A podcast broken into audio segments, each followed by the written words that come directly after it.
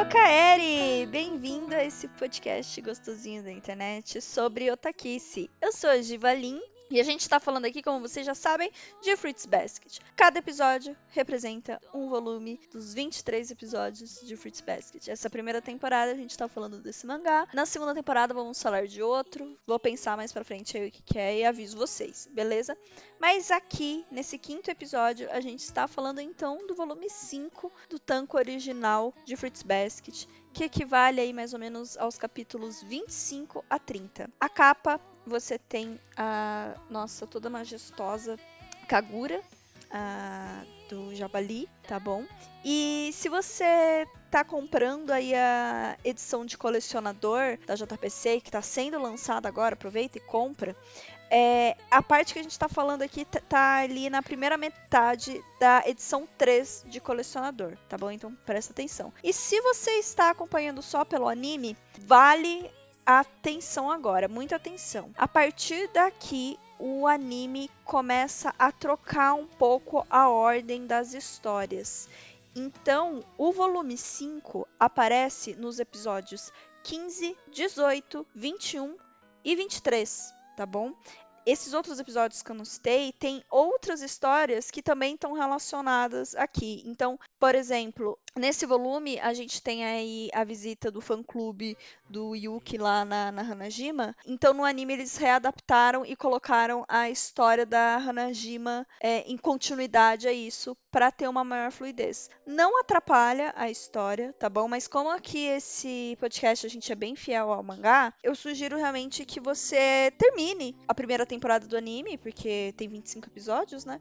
Vai fazer mais sentido. E, e depois ouça esse, esse podcast, que aí acho que vai funcionar melhor, tá? Mas assim, as histórias são as mesmas.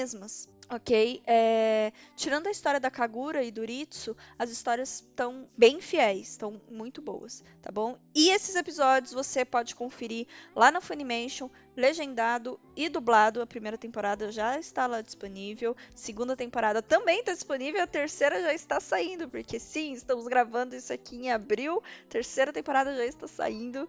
Por favor, comenta lá no meu Twitter, Givalin, dois L's e Elin de navio no final, o que você tá achando, tá? Lembrando, finalmente, por fim, que temos spoilers, tá? Nesse, nesse episódio. A gente relaciona coisas do passado e futuro. Então, o melhor jeito de consumir esse podcast é ler o volume e voltar aqui, tá bom? Então, eu espero que vocês aproveitem e vamos lá. Yo!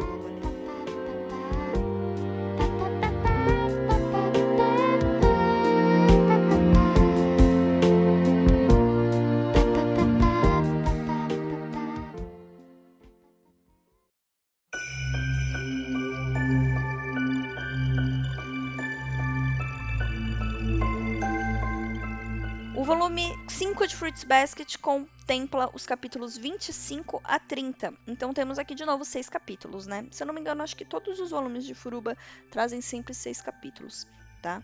É, o primeiro capítulo é a viagem deles para o lago, né?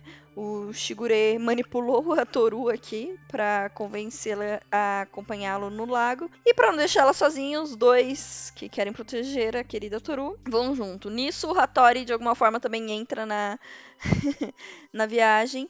E a gente tem um, um, capítulo aqui relativamente leve, com bastante alívio cômico, algum, algumas, alguns pontos de uh, percepção. Nesse capítulo em específico, a Toru sentindo que o Yuki e o Kyo estão estranhos, né? Porque no final do quarto volume, do capítulo 24, quando eles voltam da visita do cemitério, o Kyo tá todo ali confuso com o sentimento que está nascendo dentro dele em relação a Toru e também a culpa que ele carrega em relação a Kyoko. E o Yuki que está finalmente podendo explorar os seus sentimentos, que neste momento está com a caixa aberta, encontra o, o boné, né, na, no quarto da Toru e aquilo faz ele lembrar de muitas coisas e mais sentimentos afloram dentro dele.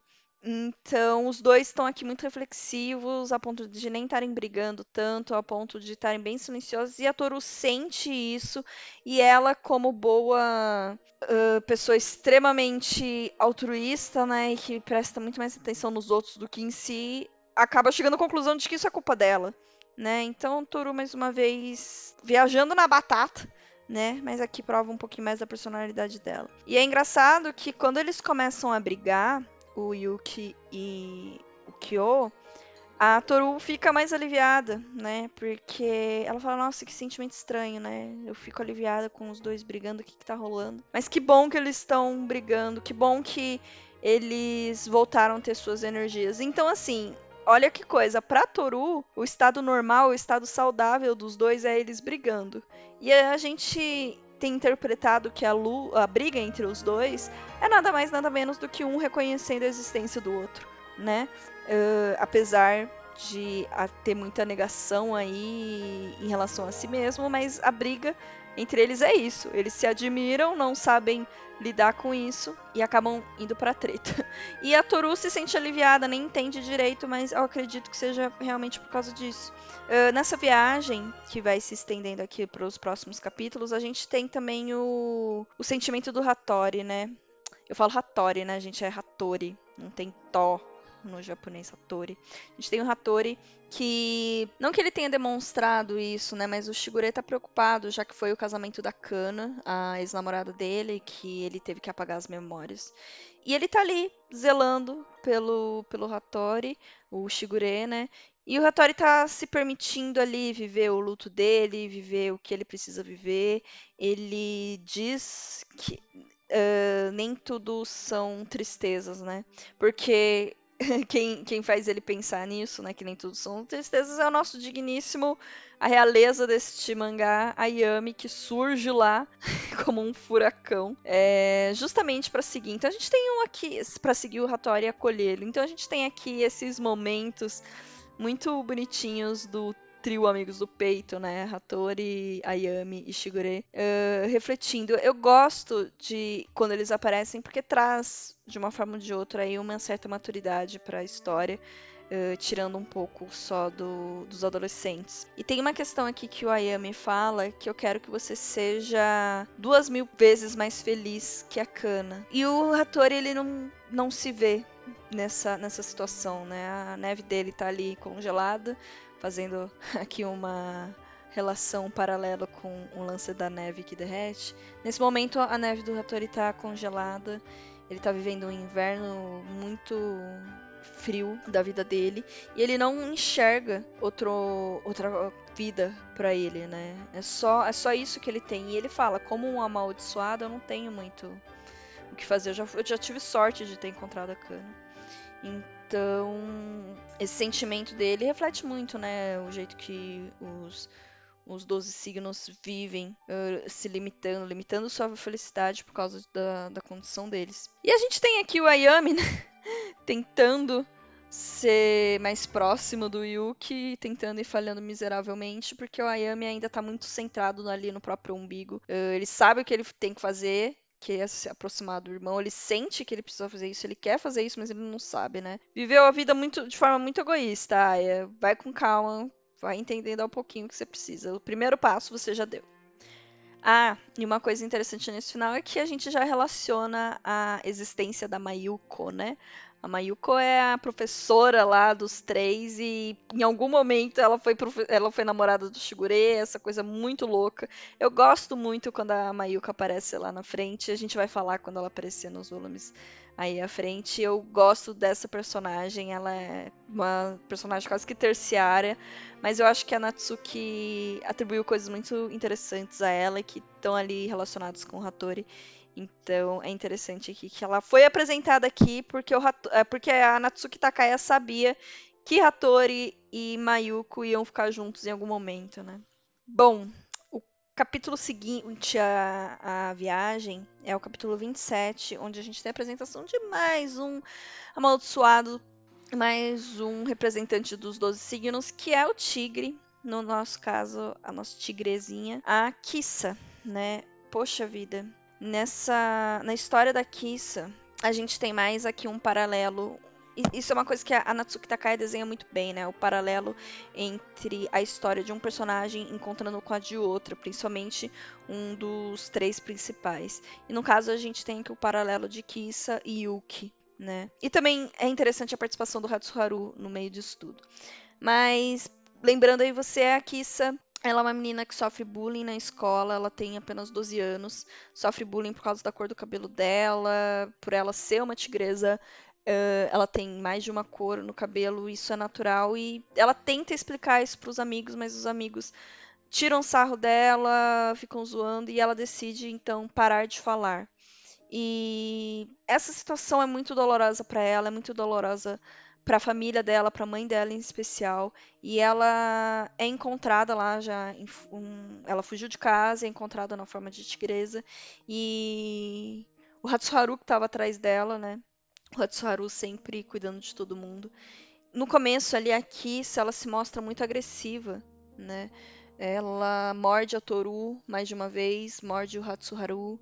Então a gente vê o quão machucada ela está a ponto de reproduzir essa, essa agressão. E, gente, é a Kissa. Vocês conseguem imaginar a Kissa sendo agressiva em algum momento? É só nesse começo que ela está sendo agressiva, porque é o momento que ela está estupidamente machucada e ela não sabe ser outra coisa. Então ela foge e ela é agressiva. A gente tem a, a mãe dela aparecendo aqui, né, pra, pra consolar, para ajudar. E a mãe dela tá totalmente desolada, não sabe como lidar com isso com o estado de profunda depressão que a filha se encontra, além de além da própria condição da Kissa, né? A Toru até se lembra que as mães dos amaldiçoados acabam ou por rejeitar ou se tornar super protetoras. E aparentemente aqui a mãe da Kissa tá a um passo de rejeitar completamente a filha. Só que a Toru entende que esse silêncio da Kissa não é para torturar a mãe, não é para se fazer de vítima, de vitimismo. Inclusive, é algo até que o Haru fala, né? Você tem noção a preocupação que você tá trazendo para todo mundo? Que ele fica puto, né, com essa situação. Então, todas as pessoas ao redor da Kissa não estão sendo capazes de lidar com isso até que aparece a nossa deusa Toru, que explica: a sua filha, ela tá com vergonha. Ela ela tá se sentindo inferior, porque foi nessa posição que colocaram ela de inferioridade, e ela tá acreditando nisso. Então ela não consegue falar isso para você, porque se a pessoa que ela mais ama na vida, que é a mãe, começar a rejeitar ela também, o que, que vai ser dela? Então ela foge, ela se esconde, ela não consegue se abrir, né? É mais um ponto aqui que converge em vários personagens de Fruits Basket que não conseguem se abrir e que fogem dos próprios sentimentos. No caso da Kissa, é isso, ela tá com muita vergonha do que ela sente, do que os, as outras pessoas fizeram ela sentir. Só que ela não tem essa, essa noção que foram as outras pessoas que fizeram ela, ela sentir. Ela simplesmente se sente como ela se sente. Ela é uma menina de 12 anos, poxa. E a gente tem aqui o paralelo do Yuki, que também fica. Ele tem gatilhos, ele tem memórias, relances do que ele viveu na sua infância em que ele sentia muito vergonha. Tem inclusive o Shigure provocando o Yuki, né? Falando: e aí, o que, que é isso? Você tá com vergonha, né? Quando ele lembra que ele não falava mais. Teve uma época que ele não falava mais. Então, esse paralelo entre a Kisu e Yuki, eu praticamente, eu particularmente fico muito emocionada nessa parte. Porque tem uma fala aqui do Yuki que assim, eu não queria que descobrissem como eu era patético. Tentava esconder meu sofrimento a qualquer custo. Isso me deixava ainda mais envergonhado. Ele tinha muito medo, né, de como as pessoas vissem que ele era patético. E isso é um paralelo aqui com a Kissa que no momento em que a Toru acolhe ela, abraça o sentimento dela, ela a, a Kissa se alivia, ela volta inclusive à forma humana dela. Então, olha o, o efeito que essas palavras, esse sentimento que a Toru transmitiu teve nela. Era tudo isso que ela precisava, né? Não, não foi a cura definitiva. A Kissa continuou sem falar por algum tempo, né? Mas era o que ela precisava. Ela precisava de alguém que desse um pouco de força para ela, que dissesse que estivesse tudo bem, porque só assim ela ia conseguir seguir em frente. E dando continuidade a isso, a gente tem aqui no próximo capítulo a Kissa recebendo uma carta da professora e a professora fala sobre isso, né? É... Por que, que você não tenta procurar pontos bons em você isso na carta da professora. Por que, que você não. Aqui, vamos, vamos ler a carta da professora. A carta da professora diz o seguinte: Como vai você, senhorita Soma? Pronta para voltar à escola? Todos aguardam muito ansiosos o seu retorno. Eu me disponho a ajudá-la no que for possível. Que tal se reaproximar de seus colegas? Mas há algo mais importante. Você precisa aprender a gostar de si mesma. Tente encontrar suas virtudes e aprender a gostar delas. Concorda que é difícil a gente gostar de alguém que não gosta de si mesmo? Sim, professora, sem noção. Eu concordo com você que é difícil uh, gostar de alguém que não gosta de si mesmo. Isso é fato, tá? É... Só que assim, é muito fácil virar e falar isso. Meu, gosta de você. Aprende a gostar de. Tenha uma autoestima, entendeu? Procura aí as suas qualidades e, poxa, nesse momento todo mundo vai se aproximar de você. Gente, não é assim. E é o que o Yuki acrescenta a, a seguir, e eu vou ler exatamente o que ele fala, porque eu acho que é muito precioso. Esta carta fala sobre aprender a gostar de si mesmo. Mas como será que se faz isso? Como podemos procurar nossas próprias virtudes se tudo que encontramos são defeitos? Se fosse tão fácil, para que ficaríamos assim? Além disso, se insistimos nessa busca, só encontramos invenções. Isso só nos deixa pior. Não é assim, não é assim que funciona. Somente quando alguém diz que nos ama é que conseguimos começar a nos amar também. É quando alguém nos aceita como somos, quando nos olham com respeito. É aí que aprendemos a gostar de nós mesmos, quando aprendemos a nos perdoar. Então, assim, é muito fácil, como eu falei, dizer, cara, você tem que se dá valor. Quantas vezes você já não ouviu isso na sua vida? Cara, se dá valor, você tem que dar valor mais para você mesmo. Só que, gente, quando tudo ao seu redor tá dizendo que você não é valoroso, como que você vai sair desse caos, desse ciclo horrível que foi trazido para você e passar a gostar pura e simplesmente de você? Porque é algo que é, é aí que tá o caminho, né? Então, o que o Yuki acaba por dizer aqui é que quando uma pessoa de fora quebra esse ciclo de, de ódio, de bullying que está dentro da nossa cabeça, é que uh, fica mais fácil ter uma outra perspectiva, né? Eu, eu acho muito linda essa frase do Yuki e eu acho que essa história da Kissa se complementa muito com a história da Rin, né? A gente vai se, se aprofundar na história da Rin no momento que ela aparecer, mas eu gostaria de complementar a fala do Yuki com algo que o Shigure fala para Rin, né? Que assim, não tem problema se apoiar nas outras pessoas. Você só precisa saber se vai ficar assim para sempre, apoiado para sempre, ou se vai uh, continuar com as próprias pernas. Então esse é o ponto aqui da Kissa. Kissa, você pode se. A, a gente pode encontrar qualidades em nós mesmos através do ponto de vista dos outros, sabe? Isso sim é saudável. No momento que isso acontece, a gente tem mais coragem para seguir adiante. A gente tem mais coragem para fazer o que precisa ser feito. Tanto que assim, a Kissa, ao entender que a Toru está lá para ela, que alguns dos primos dela, né, Haru, Yuki, estão ali para ela, ela começa a ficar mais corajosa. Ela vai à luta, ela volta para a escola ainda é dolorido para ela, mas ela passa a ter um pouco mais de coragem. Ela consegue tomar uma atitude a partir dela, né? E a gente tem, para finalizar realmente o paralelo aqui do Yuki com a Kito, é... aqui eu gostaria de fazer um comentário que assim, não é à toa, realmente, eu já falei isso, mas a gente tem que reforçar, não é à toa que o Yuki é um dos personagens mais bem trabalhados em Fruits Basket, porque a história dele corre junto com a de vários personagens. Então, corre junto com a Yami, corre junto com a Kissa, corre junto com o Hatsuharu, né? Ele ele tem em comum com vários personagens, o eu não tem tanto isso, né? Então, não é à toa que realmente considero ele um dos mais importantes. A história do Kyo cruza muito com, com o Momiji, com a própria Toru, um pouco com a do Yuki também, né? Uh, mas o Yuki ele tem um carinho especial aqui da autora, viu? Eu acredito nisso. O capítulo seguinte. Ah. Aqui a gente tem, assim, um, um, momento do alívio cômico, né? Esse capítulo 29, se eu não me engano. Não, ele não é o início da segunda temporada, mas é quando o, o fã-clube do Yuki vai lá na casa da, da Hanajima para tentar encontrar o ponto fraco dela, da Hanajima, para então poder vencer a Toru. E assim, o, além de toda a parte divertida que tem nesse capítulo, é, ele tem um ponto muito bonito, muito importante, né? Que é sobre como amar os outros, sobre ciúme e etc., sobre um relacionamento obsessivo com outra pessoa, né? Então, a, a gente tem a fala aqui do Megumi. Só deixa eu concluir isso e vou entrar nessas partes engraçadas. Mas a gente tem a fala do Megumi falando assim: nunca pensem que gostar de alguém é justificativa para qualquer ato. Se acham mesmo que, sim, que esse sentimento justifica qualquer coisa, é melhor pararem para pensar. Quando o descontrole sentimental é usado contra alguém, nunca se esqueçam de que isso pode acabar ferindo também aquele que você tanto ama. Nunca deixe de respeitar os sentimentos de quem você gosta. Caso contrário, essa pessoa pode vir a odiá-lo. Então, aqui realmente a gente tem um, um, respiro fora da história dos 12 signos para ver ali a história da Hanajima, né? O, o relacionamento que a Hanajima tem com a Toru, como ela. Quais, quais, são os sentimentos que ela tem pela Toru.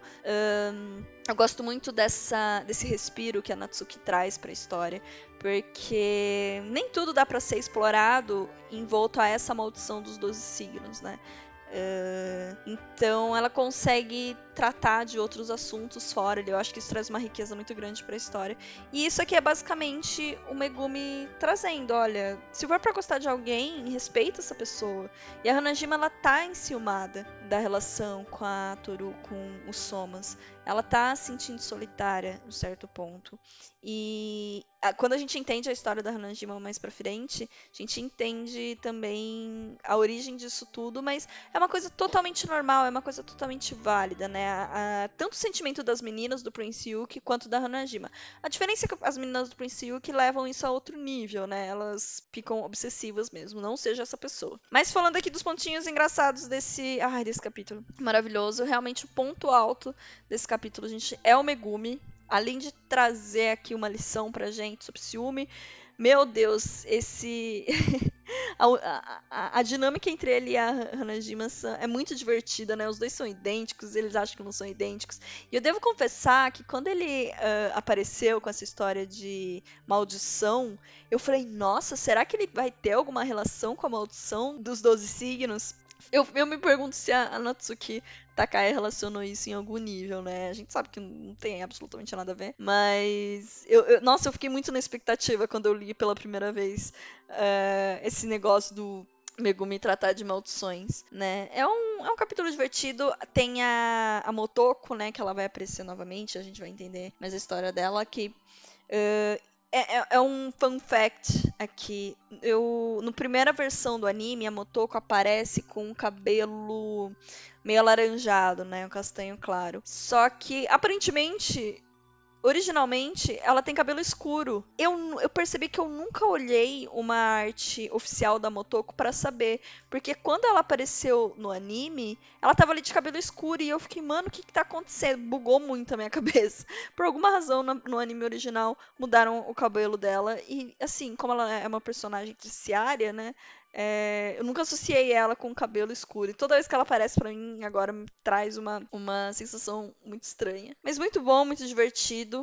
Toru segue preocupadinha e cuidando dos amiguinhos dela.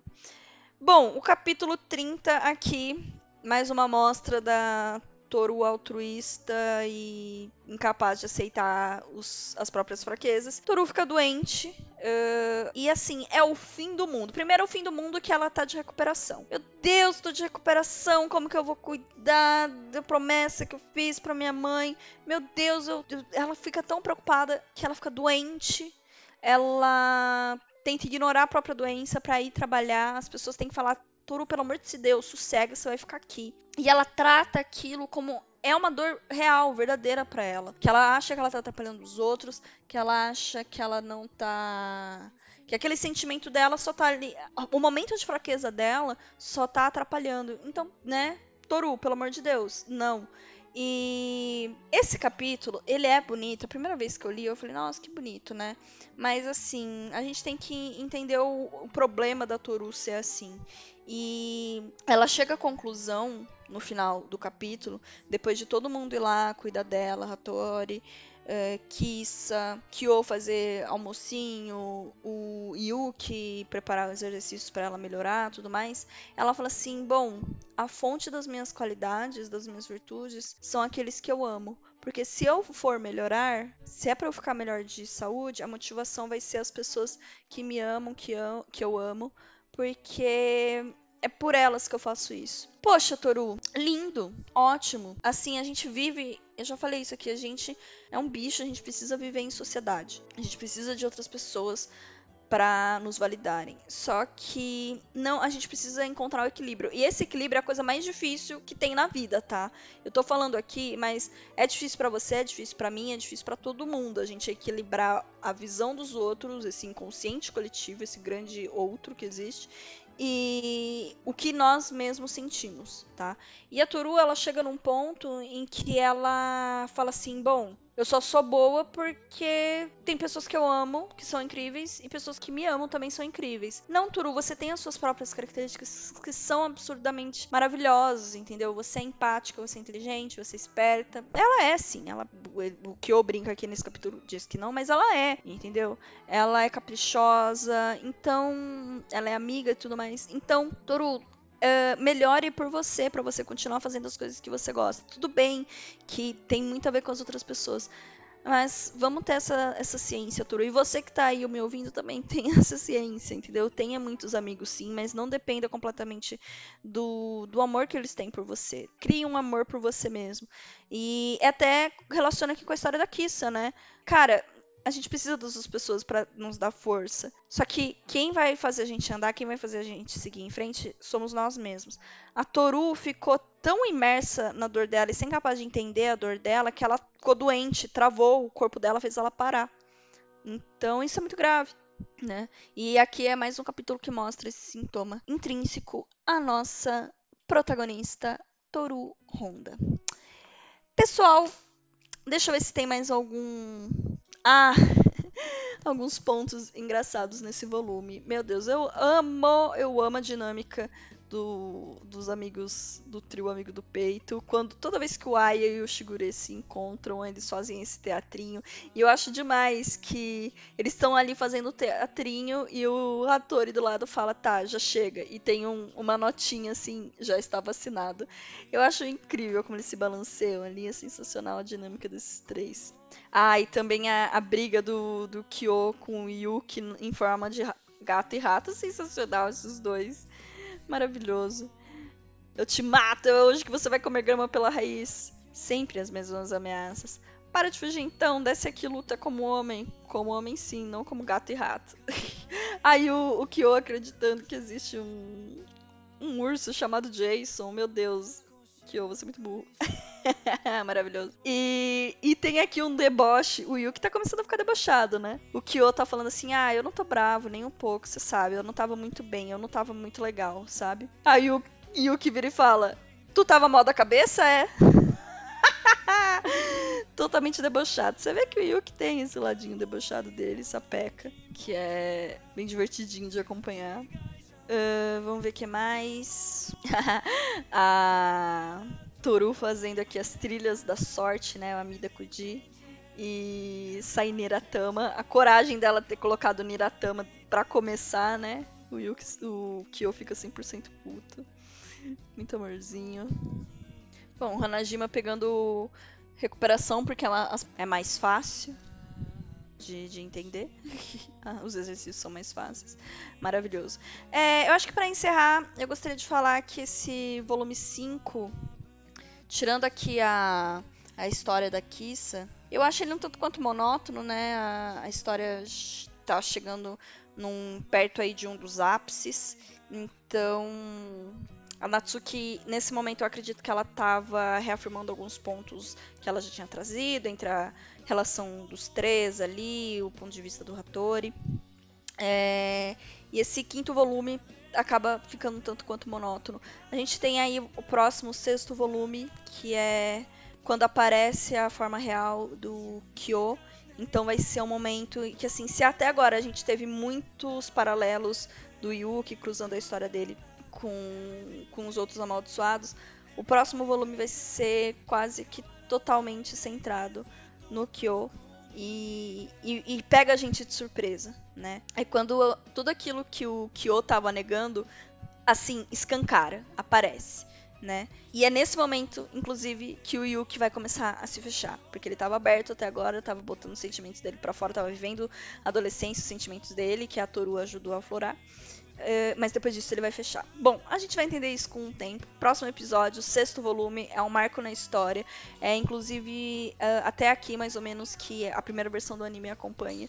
Então, se você só viu a primeira versão do anime, é, você já sabe o impacto que tem essa cena. E se você viu também a primeira temporada da segunda versão, você também sabe o impacto que tem essa cena. Esse foi o quinto volume, estampado pela Kagura na capa. Muito lindo, muito maravilhoso. Então, até semana que vem. Espero que tenham gostado. E tchau, tchau.